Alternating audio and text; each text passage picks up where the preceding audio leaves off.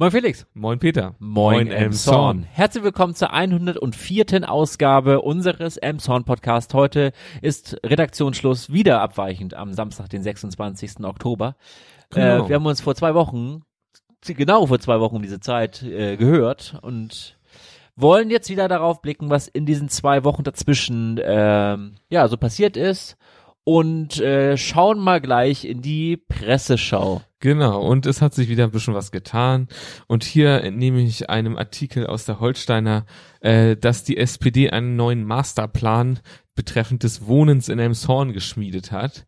Und hier geht es darum, dass äh, Emshorn immer noch weiter wächst, also was die, was den Andrang an Leuten angeht, die nach Emshorn wollen. Äh, die sozusagen die Wohnungen das aber nicht so stark hergeben und deswegen äh, sollen hier jetzt äh, gebaut werden, gefördert werden. Hier wird gesprochen von ähm, Vorkaufsrecht ausnutzen von der Stadt, von Erbpachtlösungen zu organisieren, denn hier geht es vor allen Dingen auch um Sozialwohnungen. Sozialwohnungen ähm, hat Emshorn relativ viele im, im Kreisvergleich. Äh, wir sind da bei äh, 37 Wohnungen auf 1000 Einwohner. Ähm, das ist äh, mehr als im gesamten, also im Kreisvergleich. Allerdings äh, fallen in den nächsten Jahren einige Wohnungen raus aus dieser Sozialbindung ähm, und das ist natürlich auch ein gewisses Problem.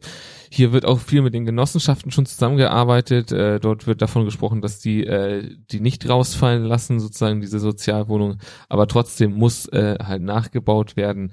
Da sind sich mittlerweile alle einig und jetzt geht's darum, sozusagen, äh, wie man das äh, löst. Hier soll vor allen Dingen auch nochmal an dem Wohnraumversorgungskonzept äh, sozusagen, das muss dringend aktualisiert werden. Das wurde erhoben bis 2013 und danach nicht weiter sozusagen mit neuen Zahlen gefüttert.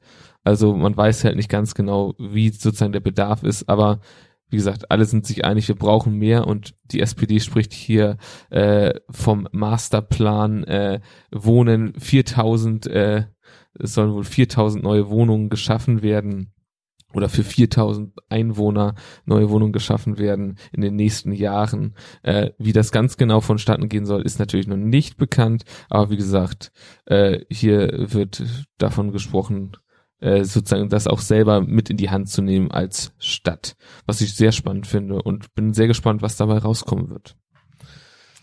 Ja, sehr schön. Ähm, ich habe einen Artikel des Hamburger Abendblattes und das beschäftigt sich mit dem Radschnellweg denn das sieht momentan danach aus, dass das äh, ja konkreter wird äh, und ähm, man davon ausgeht, dass die 32 Kilometer lange Strecke zwischen Emshorn und Hamburg schon 2025 in Teilen fertig sein kann. Ähm, momentan ist noch die Finanzierung ein bisschen offen aber es wird wohl die erste dieser äh, Radschnellwege in der ganzen Hamburger Metropolregion äh, überhaupt sein, die äh, konkret fertiggestellt ist. Also ist wirklich das Musterbeispiel halt wow. auch. Ähm, es gab da rund 1000, die äh, an den Pla an den Planungsworkshops äh, und Internetabstimmungen teilgenommen haben. Da war ja unter anderem hatten wir damals auch berichtet über die Streckenführung. Das ist auch äh, das, was die meisten Leute interessiert, wie die Streckenführung ist. Da sind sie noch nicht ganz konkret, aber wie das halt auch in den ersten äh, also noch nicht ganz konkret, ob das auf der einen oder auf der anderen Seite der Bahn ist. Es sind halt genau, noch so Sachen soll ja der Führung. An der Bahn entlang so gesehen. Genau, aber grundsätzlich soll es an der Bahn her, äh, entlang führen äh, durch den Kreis Pinneberg. Gerade vor der neuen, vor den neuesten Zahlen, jetzt, ich glaube, es war letzte Woche auch, dass in der Stadt Hamburg, in der Metropolregion Hamburg, der Verkehr ja sehr nach Hamburg reinpendelt und die Zahl der Pendler, die in Hamburg arbeiten, ja nochmal gestiegen ist, sind jetzt ja mittlerweile 350.000 ähm, Pendler, die nach Hamburg reinfahren zur Arbeit, Ui, okay. ähm, täglich, ne? Also, äh, also werktäglich, ne?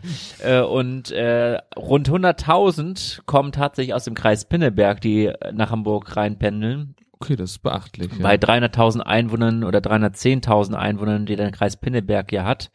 Wir sind ja der Bestell äh, bevölkerungsstärkste Landkreis Schleswig-Holsteins ja gleichzeitig auch noch ist das natürlich äh, mit den Problemen bei der Bahn und bei der Autobahn natürlich dann eine Möglichkeit, wie man dann äh, ja mit dem Fahrrad schnell zur Arbeit kommen kann, weil dieser Verlauf ja ohne oder weitestgehend ohne Kreuzungen oder Ampeln auskommen, sondern man wirklich Mhm. kontinuierlich fahren kann, was natürlich mit dem E-Bike oder so Genau, gerade ja hint, unter dem Gesichtspunkt E-Bike ist das ja super interessant. Genau, und man halt wirklich gleichmäßig fahren kann. Der Weg soll dann ja auch mit, äh, soll ja auch beleuchtet sein, sodass er auch noch sich abends gut nutzen lässt und natürlich auch, ja, auch äh, natürlich auch so als äh, Wegverbindung für Fußgänger natürlich auch noch genutzt werden können. Also daneben, ne? Also nicht drauf, sondern neben.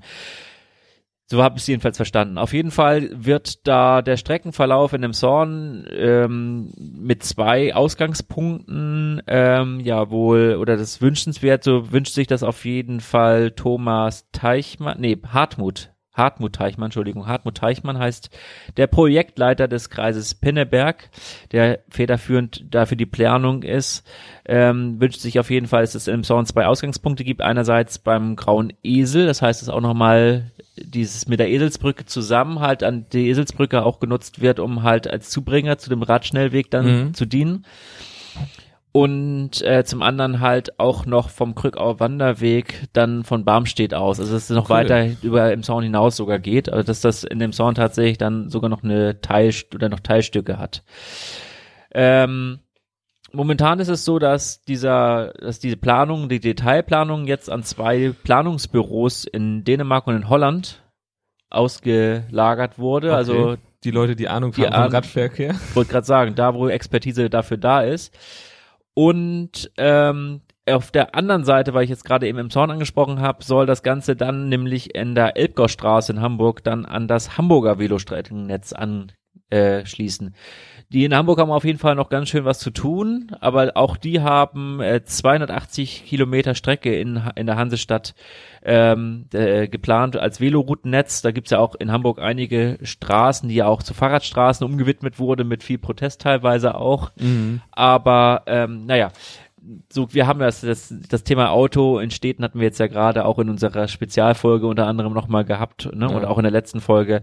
Und später kommt es auch nochmal wieder äh, auf die Tanne schon mal ein bisschen, ähm, ja, ein bisschen was verraten, was wir noch weiter in der Sendung vorbereitet haben. Allerdings sind wir jetzt ja bei der Veloroute und da ist man wohl dabei, dass es ähm, 25 Millionen Euro für dieses Projekt vom Bund Okay. gibt, das allerdings auch ein Kilometer eine Million Euro rund kostet.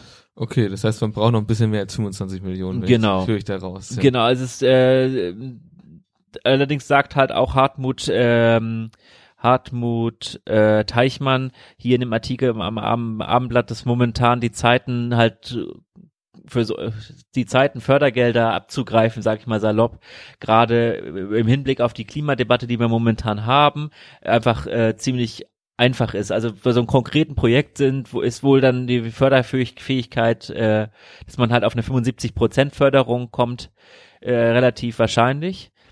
Der, äh, allerdings ist es wohl, auch, sagt er auch noch in diesem Artikel, dass äh, es in Nordrhein-Westfalen beispielsweise ja Projekte gab, wo sich das Bundesland drum gekümmert hat und das Bundesland dann äh, die Strecke hat bauen lassen, dass das aber, dass er das aber bei uns hier im Kreis Pinneberg für sehr unwahrscheinlich hält, Geil. dass es halt wirklich Kommune für Kommune jedes Teilstück halt falsch, äh, fertigstellen muss. Okay. Und deswegen halt auch diese ähm, Einschätzung, dass bis 2025 äh, die Teil erste Teilstücke fertig sein könnten, weil einige Kommunen möglicherweise äh, schneller dann sind oder Ja, einfach halt die Flächen dann sich dann auch schon im Besitz der Kommune befinden oder es halt keine teuren Querungsbauwerke unter Bahnen oder äh, oder Flüsse oder äh, oder dergleichen halt ähm, zu errichten sind und deswegen einfach ein einfacher Weg ja möglich manchmal relativ schnell geteert ist. Also Das stimmt natürlich. Okay. Das ist von- spannend. ja, also auf jeden Fall wird das konkreter und äh, ich denke mal, dass es nicht das letzte Mal da ist, dass wir über das Thema berichtet haben. Das glaube ich auch nicht. Gut, dann gehen wir jetzt nochmal über die, ich sag mal, der Rest der Nachrichten ist eher etwas kürzer und ich fange einfach gleich mal an und knüpfe an mein vorheriges Thema eigentlich an und zwar geht es hier um die Einwohnerzahlen in Elmshorn äh, und diesmal um die Zahlen des Zensuses, des Mikrozensus. Die Berechnung ist ja etwas anders als die der Stadt Elmshorn. Laut di- dieser Berechnung sind wir noch nicht bei 50.000 Einwohnern angekommen, könnten dies aber äh, Ende diesen Jahres erreichen. Das ist jetzt noch nicht ganz sicher, äh, denn hier ist es noch sozusagen zu abzuwarten, wie der Zensus die, dieses Jahr bewertet, also das Jahr 2019. Aber wenn das so ist, dann würde Emshorn aufsteigen in die Riege der äh, mittelgroßen Städte und äh, dann in einer anderen Liga spielen sozusagen und dann auch mit äh, Städten wie Norderstedt, Kiel und Flensburg äh, sozusagen ja sich äh, auf einer Ebene unterhalten. Und das wäre auf jeden Fall sehr interessant für die Stadt. Ja, die Stadt hat oder äh, es gibt eine neue Kampagne in Elmshorn und zwar gibt es jetzt die äh, erste Auflage von Elmshorn impft. Schirmherr ist Schleswig-Holsteins Gesundheitsminister Dr. Heiner Garg.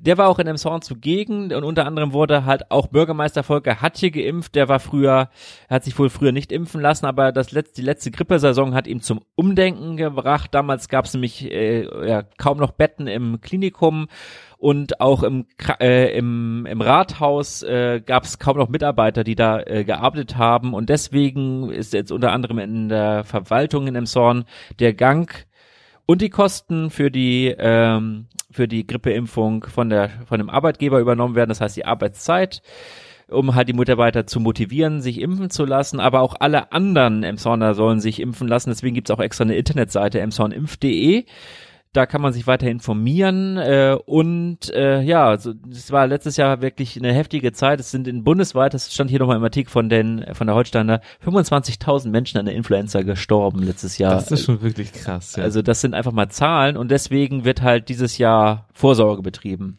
Sehr. Vorsorge ist in dem Fall auch deutlich besser als Nachsorge.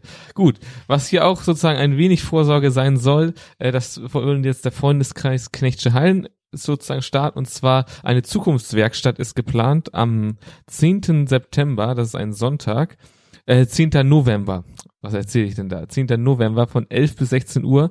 Man kann sich dort noch anmelden bis zum 30. Oktober per Mail äh, an die Adresse ähm, e-mail at äh, kanzlei-jenen.de, damit mit Telefon, Adresse und äh, sonstiges. Wenn man Mitglied des Freundeskreises ist, ist das kostenlos die Veranstaltung und sonst äh, wird eine Verpflegung und Aufwendungspauschale von 30 Euro erhoben. Und dort kann man dann mitdiskutieren über die Zukunft dieses äh, ja, dieses Vereins. Äh, ja, wie wie will man weiter rangehen an die Knechtschen Hallen? Hm. Sehr interessant. Ja, mal gucken, was bei rumkommt. Genau. Ja, ähm, es ist ganz, ganz bitter. Wir hatten ja das äh, darüber berichtet, dass ähm, Anwohner in der Gärtnerstraße gefordert haben, dass äh, die Tempo 30 Zone dort äh, ja weiter beruhigt wird, weil viele äh, die Polizei hat auch Messungen gemacht im Schnitt 45 km/h in der Gärtnerstraße fahren, obwohl ja 30 km/h davor gegeben ist. Und äh, ja, es kommt ja regelmäßig zu Blitz, äh, zu Blitzmessungen da, zu Verkehrsmessungen und ähm, ja, die werden ja regelmäßig überschritten. Und ähm, ja, Anwohner hatten Unterschriften gesammelt und jetzt war es im Ausschuss Thema und der ganze Schuss könnte möglicherweise nach hinten gehen, denn äh, der Landesbetrieb Verkehr hat festgestellt, dass die Auflagen für, warum da eine Tempo 30 Zone in der Straße ist, gar nicht gegeben sind und dass deswegen eigentlich Tempo 50 anzuordnen wäre. Oh. Das bedeutet, dass äh, ja man da in Zukunft schneller fahren darf. Und zwar wird das begründet mit der enorm wichtigen äh, Verbindung, die Ost-West-Verbindung, weil die Brücke dort ja auch steht. Und zum anderen, äh, weil, warte mal, was stand das hier noch so in der äh, und weil die Verkehrsauf das Verkehrsaufkommen so hoch ist tatsächlich, Krass. weil das Verkehrsaufkommen so hoch ist, darf man da nicht Tempo 30 fahren. So der Landesbetrieb Verkehr. Die Stadt Emshorn hatte das 2003, da war es schon mal kurz davor, dass der Tempo 50 eingeführt wurde, hatte die Stadt das damals wegargumentieren können mit ja mit irgendwelchen Erklärungen, weil halt Schule da und so ne, die Schule da ja unter anderem auch ist und ähm, Schülerverkehr da ja äh, funktioniert. Jetzt wollen sie halt prüfen, ob man rechts vor links einführt und eine Ampel aufbaut. Ja.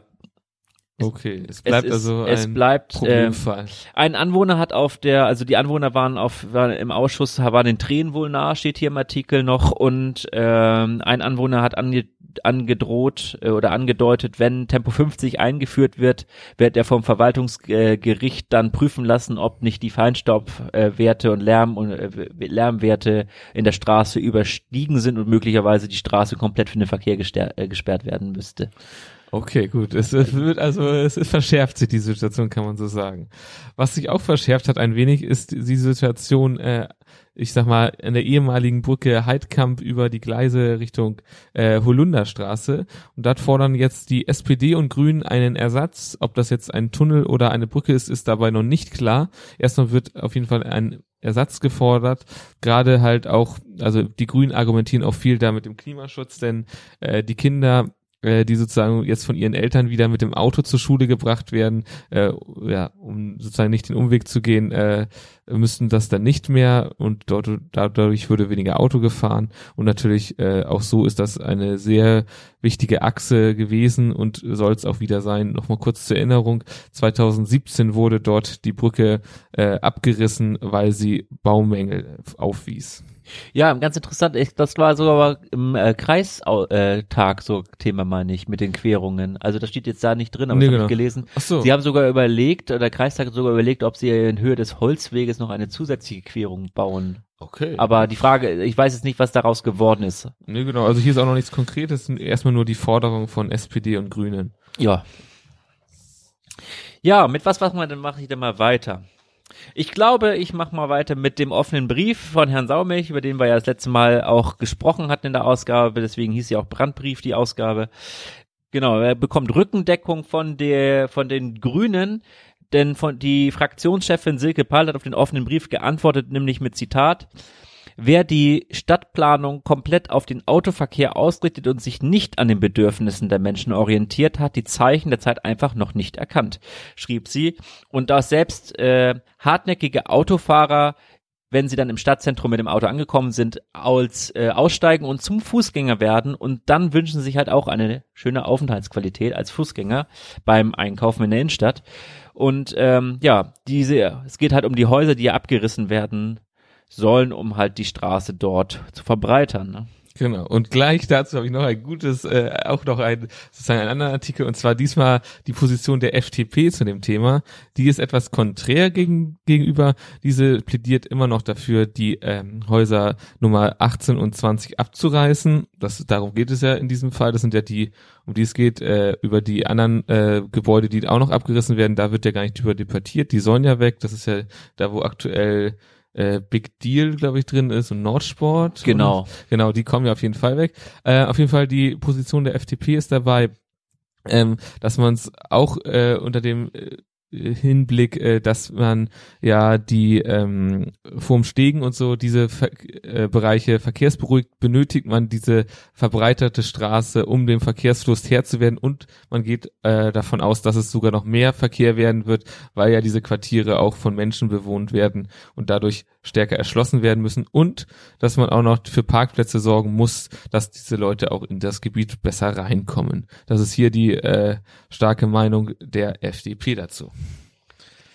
Ja, ja. Ähm, man kann auch mit dem Fahrrad anreisen, deswegen hat die Stadt im Zuge der Eselbrücke, hat man vorhin schon mal kurz angeschnitten, jetzt ähm, 48, ne, 48 neue Fahrradstellplätze zur Verfügung gestellt und zwar am Bahnhof äh, an Gleis 1 an der äh, Halle von Holzjunge, dort an dem Fußweg bei der Brücke. Hm, okay. Also in dem Bereich bewegen wir uns jetzt gerade. Die haben da 110 Quadratmeter gepflastert und mit sogenannten Kieler Bügeln. Ich wusste nicht, dass die so heißen, aber diese Bügel, Mensch, wo man Fahrräder abstellen kann von beiden Seiten, heißen Kieler Bügel. Ähm, haben sie dort, wie gesagt, 48 neue Fahrradstellplätze zur Verfügung gestellt. Äh, die ganze Maßnahme hat 22.000 Euro gekostet, 70 Prozent davon sind bezuschusst. Ah, okay, wieder in dem 70 Prozent Bereich. Gut, etwas nicht ganz so schönes, äh, wieder eine Meldung der Stadt, äh, und zwar Legionellenärger geht weiter. Es gab ja schon das, die letzten Jahre einiges an Ärger mit Legionellen in den äh, Gebäuden der Stadt. Äh, hier zu nennen sind zum Beispiel äh, die äh, Anne-Frank-Schule, da hatten wir gerade drüber berichtet, also vor kurzem, die KGSE hatte auch Probleme, das Krückau-Stadion, dort überall sind Legionellen aufgetreten. Und das ist weiterhin ein Problem. Und hier geht es jetzt auch um städtische Wohnungen im Gerlingsweg Nummer 87 unter anderem, dort sind auch Legionellen bei Prüfungen aufgefallen und das sind so Sachen, die auch noch jetzt geprüft werden müssen. Des Weiteren ist bei der Nebenbeprobung auch noch was äh, eigentlich fast schon Schlimmeres, glaube ich, kann man sagen, aufgefallen. Und zwar äh, ein äh, teilresistenter Bakterium, Pseudomonas aber ich glaube, ich kann es nicht aussprechen. Das äh, auf jeden Fall klingt klingt fies, sagen wir es so. Und es ist wie gesagt äh, ein äh, gegen mehrere Antibiotika resistentes äh, Bakterium, was auch noch aufgetreten ist. Und naja, da muss man jetzt mal gegen vorgehen. Ja, man hofft, dass man es schnell hinkriegt, die ganzen Sachen. Ja, ich habe noch äh, eine Meldung gefunden bezüglich der Bürgerstiftung. Dort wurde jetzt der Vorstand äh, ja wiedergewählt. 2015 wurde die Bürgerstiftung ins Leben gesetzt. Kontinuität ist das Motto.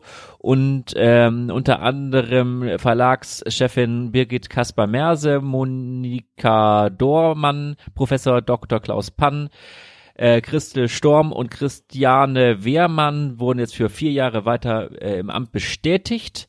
Ähm, die Bürgerstiftung hat im Jahr 2018 20.000 Euro von Bürgern eingesammelt. Man kann halt da ist gemeinnützig, man kann spenden, man kann aber auch äh, im Erbe die äh, ja die Bürgerstiftung bedenken. Unter anderem hat wurde jetzt ja auch das eine Haus in der Marktstraße für das Stadtarchiv ja der Bürgerstiftung äh, gestiftet halt, um das Stadtarchiv dann da unterzubringen. Und unter anderem haben sie halt auch den Trimm-Dich-Pfad im Dieterwald oder die Orgel, äh, den Orgelneubau von St. Nikolai gefördert. Also mhm. für die Bürger, ne? Genau, sie machen was in der Stadt. Gut, dann habe ich jetzt auch noch einen Veranstaltungshinweis und zwar der nächste Shopping-Sonntag steht an und zwar am 3. November äh, ist es soweit die, unter dem Motto Reise in die Genusswelt, denn es wird ein großes, äh, eine Vielzahl an Foodtrucks geben, die dann noch beim Shopping zum leckeren Schlemmen einladen. Äh, des Weiteren werden wieder Hüpfburgen äh, aufgebaut sein. Äh, es wird wieder einiges an Unterhaltung geboten sein. Das Ganze von 12 bis 17 Uhr wie gesagt, nochmal am 3. November. Ja. Und noch eine Veranstaltung jetzt nicht so freudig, äh, so, sondern bedacht. Die Reichsprogromnacht äh, äh jetzt sich dieses Jahr ja zum 81. Mal. Und deswegen wird eine Kranzniederlegung am Freitag, den 8. November um halb vier Uhr abends, also 15.30 nachmittags, ähm, ja, am, an der ehemaligen Synagoge in der, am Flammenweg Neue Straße ähm, geschehen. Dort wird auch äh, Bürgervorsteher Andreas Hahn und Dr. Jürgen Brück, Brüggemann äh, zugegen sein. Es gibt auch noch ein musikalisches Rahmenprogramm und Redebeiträge, um ja an die Nazi-Zeit und an den Holocaust zu erinnern. Okay, dann gehen wir jetzt über, würde ich sagen, zu Wetter, Sport, Verkehr. Genau, das Wetter zeigt sich in den nächsten Tagen etwas frischer. Heute, naja, weiß nicht, das, wenn man den Podcast hört, wird es dunkel sein, aber ähm, die nächsten Tage wird es deutlich frischer als heute. Die Tageshöchsttemperaturen gehen von 14 bis auf 10 Grad zurück. Äh, es ist sogar schon am Dienstag mit dem ersten Bodenfrost zu rechnen. Uh. Und ähm, ja, es ist durchwachsen, teils sonnig, teils Regen, Regenwahrscheinlichkeit die nächsten Tage immer so bei 70 Prozent und die Sonne, ja, mal mehr, mal weniger. Also so ein sehr wechselhaftes Herbstwetter. Ah, so wie wir das mögen. Gut, und aus dem Sport. Äh, es ist eine neue Regentin äh, erkoren worden, und zwar für den äh, Postsportverein Emshorn, der PSV, hat jetzt die neue Regentin Hertha Kultsch äh, ja, ernannt und sie ist jetzt äh, sozusagen in dem äh, Königsgespann, wie man dort sagt. Äh, ihr zur Seite stehen noch als erster Ritter der Vorsitzende Klaus-Peter Schlimmmann, Schliemann äh, und äh, der zweite Ritter Michael Johannes Hitzmann. Ja, das äh, sei mal zu erwähnen. Wie gesagt, bis dato kannten wir diesen äh, Verein noch nicht, aber es ist ja schön, wenn die Vereinslandschaft in Emshorn weiter bereichert Was wurde. Was machen die denn? Die machen Sachen.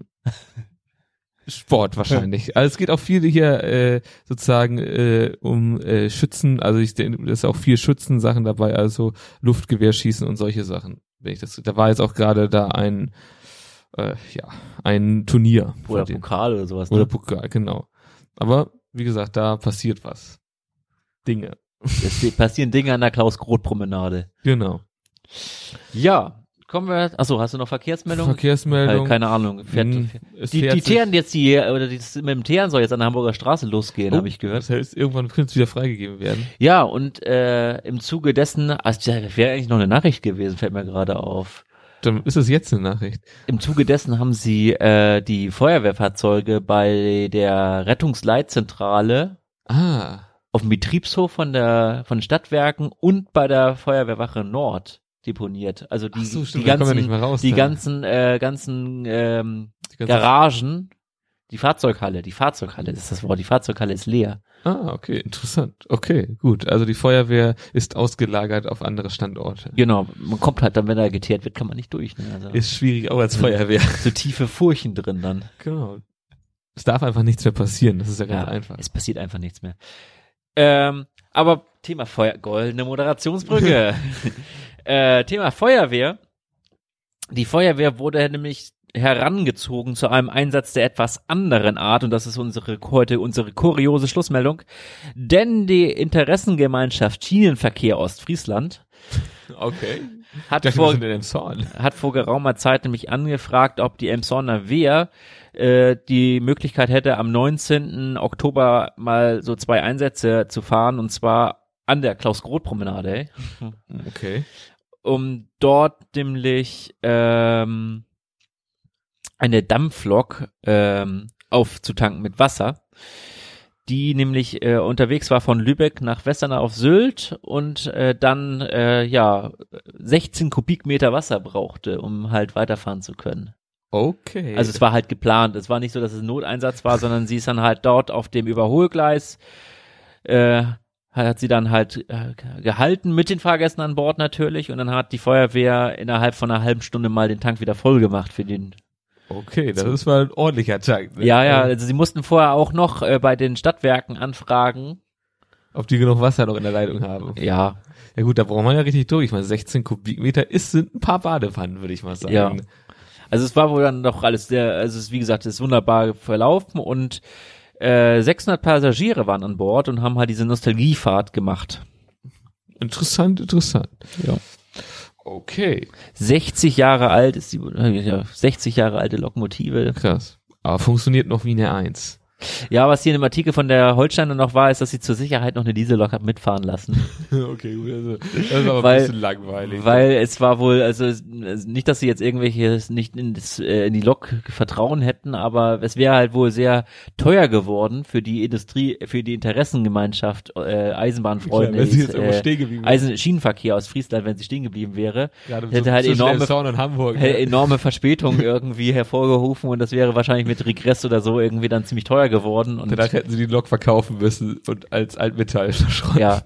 Der, der Kommentar von Rainer Strandmann äh, war hier übrigens noch, dass die Diesellok nämlich ähnlich gequalmt hat wie die, die Dampflok. Also vielleicht war es nur Attrappe, hat gar nicht funktioniert, die Diesel, die Dampflok. Direkt geschoben mit dem Diesel. haben. Aber eine Nebelmaschine, deswegen brauchen sie so viel Wasser. Wer weiß. Naja, wir wollen mal nichts Neben unterstellen. der Kaffeefabrik da an der Stelle wäre es auch nicht aufgefallen. Also, nee, klar, das stimmt schon. Na gut, okay. oh Gott, mit solchen heiteren, äh, mit solcher heiteren Stimmung jetzt hier am Ende, Ende lassen wir euch, glaube ich, in das Wochenende. So Oder hast machen du noch irgendwas anzukündigen? Nö, ne? Nö, das war's soweit. Dann, ja, Verbleiben wir äh, mit den Worten wie immer. Bleibt uns gewogen. bleibt uns treu. In zwei Wochen wieder neu.